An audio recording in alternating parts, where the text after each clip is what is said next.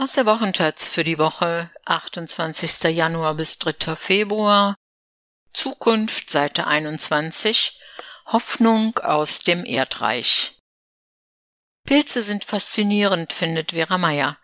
Die Mikrobiologin erforscht, wie sich mit ihnen Werkstoffe herstellen lassen, die viele Probleme der ressourcenfressenden Bauwirtschaft lösen könnten. Von Sabine Seifert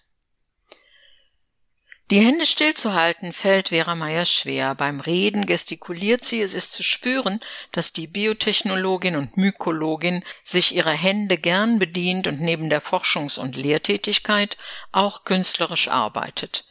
In Meyers Büro im vierten Stock der Forschungseinrichtungen der Technischen Universität in Berlin-Wedding stehen auf einem Sideboard kleinere und größere Skulpturen, die verschiedene Materialien wie Holz, Metall und Pilze kombinieren. Ein Objekt ordnet drei Parasolpilze wie auf einem Siegertreppchen an. Der größte ragt in der Mitte hoch über Nummer zwei und drei hinaus. Champignons heißt die Arbeit, dabei ist Champions das GN in Champignons eingeklammert. Champions Champignons heißt die Arbeit aus dem Jahr 2017. Die Zellwände der Pilze hat Meyer mit Shellac fixiert. Sie sagt, ich will der Wissenschaft, die ich betreibe, ein Bild geben.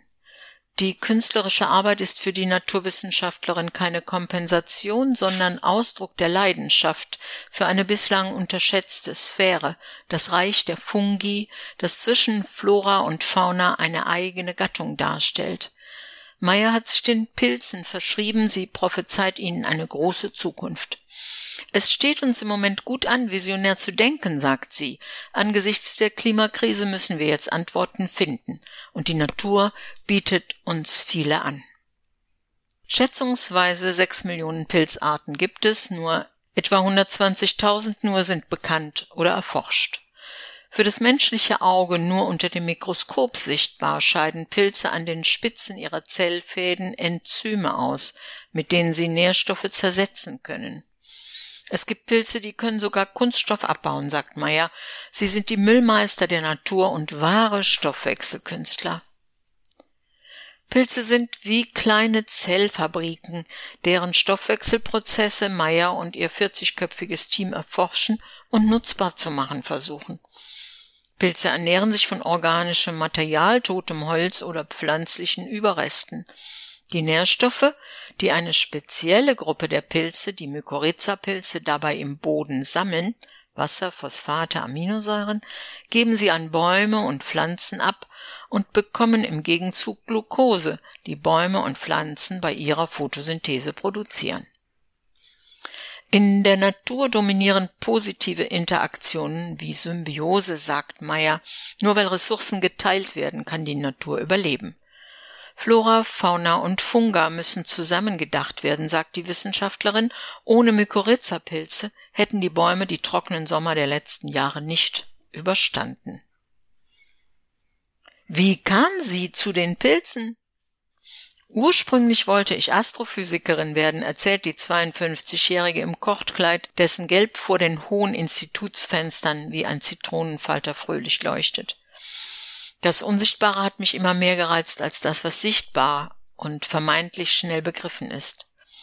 Statt für das große Ganze entschied sich Meyer für das große Kleine, studierte Biotechnologie und leitet heute das Fachgebiet angewandte und molekulare Mikrobiologie der TU Berlin. Eine trockene Materie ist das nicht, wie in den Laboren ringsum zu sehen ist, wo Pilzkulturen in Bioreaktoren leise blubbern und fermentieren, wo die Herstellung von Enzymen wundersame und wunderschöne Farbkombinationen hervorbringt. Myzelien unter dem Mikroskop betrachtet sind unglaublich schön und ästhetisch, sagt Meyer. Pilze sind in uns, auf uns, um uns, unter uns. Es gibt einzellige Pilze wie Hefe und mehrzellige wie Ständer oder Schimmelpilze, wie sie sich genießbar auf Käse oder ungenießbar in der Natur oder verdorbenen Lebensmitteln finden. Den größten Teil seines Myzels bildet der Pilz unterirdisch und im Holz aus. Meyer nimmt ein handgroßes Objekt aus der Vitrine, das nach Kunst aussieht, aber ein im 3D-Drucker nachgebildetes Modell eines Myzels aus weißen Polylaktitfäden darstellt. Zunächst arbeitete Vera Meyer mit dem Pionier der Pilztechnologie, dem Schwarzschimmelpilz Aspergillus niger, aus dem erstmals vor 100 Jahren Zitronensäure gewonnen wurde und die später zur Entdeckung des Penicillins führte. Noch heute ist der Zitronensäurezyklus für medizinische Wirkstoffe wie auch bei der Lebensmittelherstellung bedeutsam. Später entdeckte Meyer die Vorzüge des Zunderschwamms, der auf Birken oder Buchen wächst.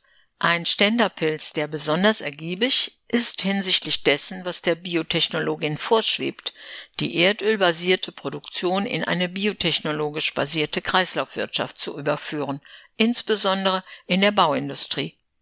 2030 soll das erste Pilzhaus stehen. Dieses Ziel verfolgen wir. Meyer holt einen zur Demonstration aufgeschnittenen Baustein, die äußere Hülle aus Beton, das Innere mit einer aus Hanf und Pilzmyzel verdichteten Masse gefüllt. Zu diesen neuen Baustoffen forschen sie bei Vera Meyer im Institut derzeit. Wir konzentrieren uns auf pilzbasierte Verbundwerkstoffe, sagt Meyer.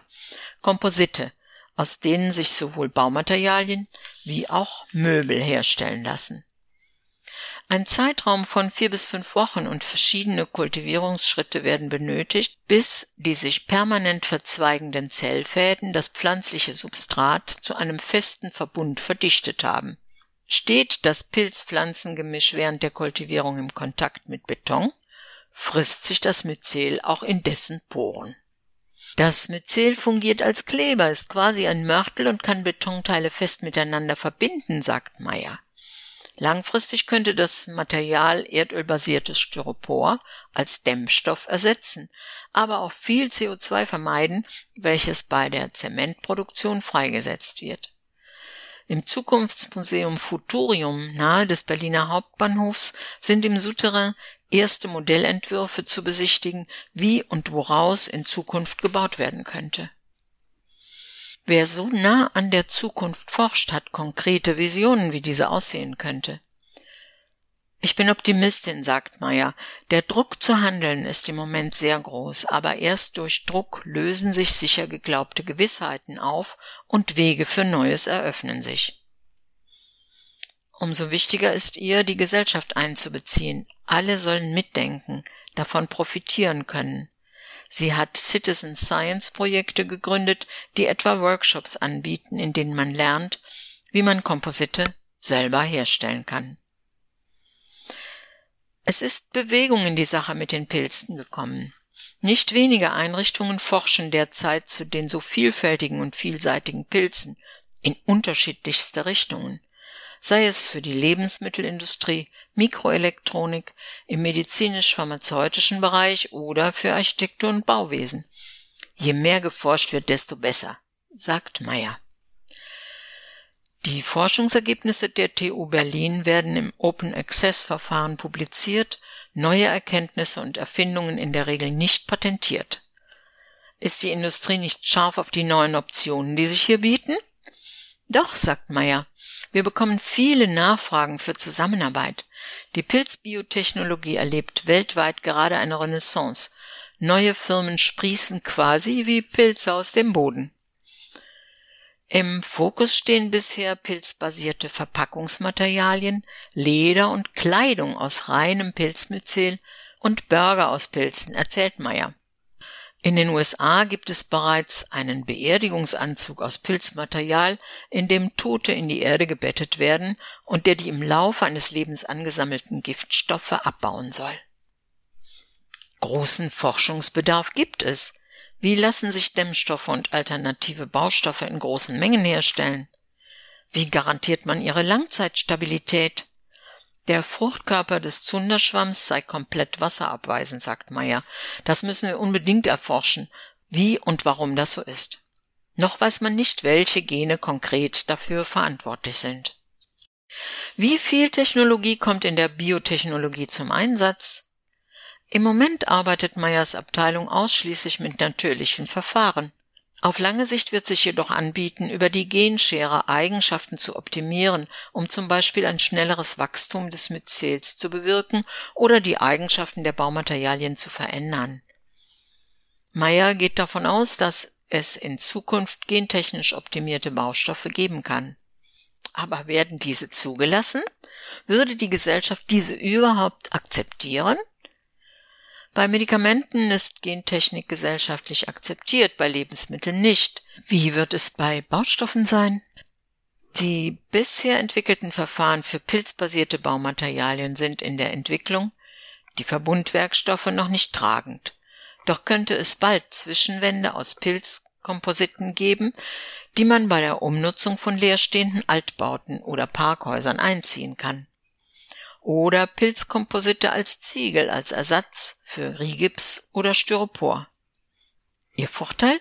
Sie basieren auf nachwachsenden Rohstoffen, die auch in den Stoffkreislauf zurückgeführt werden können. Warum sollten wir immer nur für Jahrzehnte oder Jahrhunderte bauen? fragt Meyer. Wir können komplett neu denken.